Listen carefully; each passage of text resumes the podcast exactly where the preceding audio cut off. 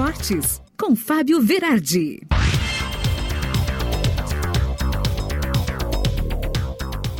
Chegando com o Esportes desta sexta-feira, e ontem o Flamengo despachou o Bahia 3 a 0, continua figurando como terceiro colocado no Brasileirão com 57 pontos e agora só um pontinho atrás do Palmeiras.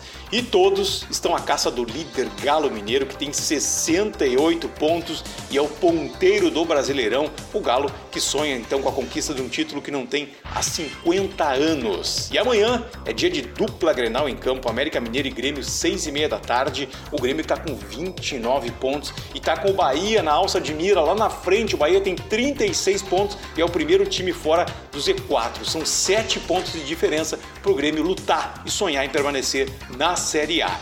E o Inter vai jogar amanhã no Beira-Rio contra o Atlético Paranaense, buscando reencontrar seu futebol e tentando retomar a sexta posição. O Inter então perdeu, acabou perdendo a posição para o Corinthians e não dá para brincar muito, viu? Porque o Fluminense está logo atrás aqui com 42 pontos, só dois pontinhos atrás do Colorado. Ontem na Série B nós tivemos empate em 0 a 0 entre Ponte Preta e Botafogo. E aí faltam três rodadas só para fechar, né? O Botafogo está classificado com 63 pontos. O Curitiba, matematicamente, com 61 pontos, também já está ok, né? Havaí 50, 58, e aí depois vem uma briga de gente aqui, ó. Goiás, CRB, Guarani, CSA, todos com chance de mais uma vaga na elite do futebol brasileiro.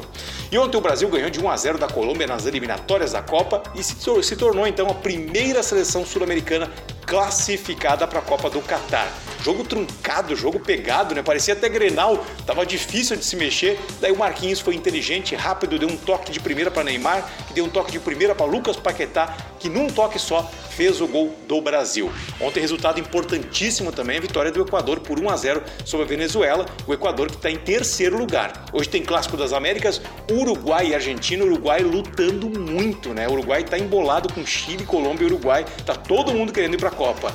E hoje então vai ter rodada completa das eliminatórias da Europa, um monte de jogo bom para assistir, Itália e Suíça, Bélgica e Estônia, França e Cazaquistão.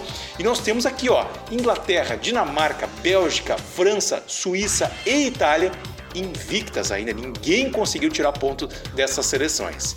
E o Grêmio está anunciando então uma possível saída em massa de jogadores ao final da temporada. Seriam 11 atletas, dentre eles Rafinha, Jean-Pierre e Diego Souza, que deixariam o clube. E começa hoje então as emoções do GP do Brasil com os treinos livres para Interlagos. Amanhã vai ter Sprint Race, aquela corrida curtinha que dá pontos, né? E domingo a largada para 71 voltas do GP de São Paulo. Max Verstappen, Lewis Hamilton, Mercedes ou Red Bull, quem vai levar melhor nessa grande e lendária corrida? Eu volto para te contar tudo segunda aqui no Esportes, na tua Rádio Sul.net.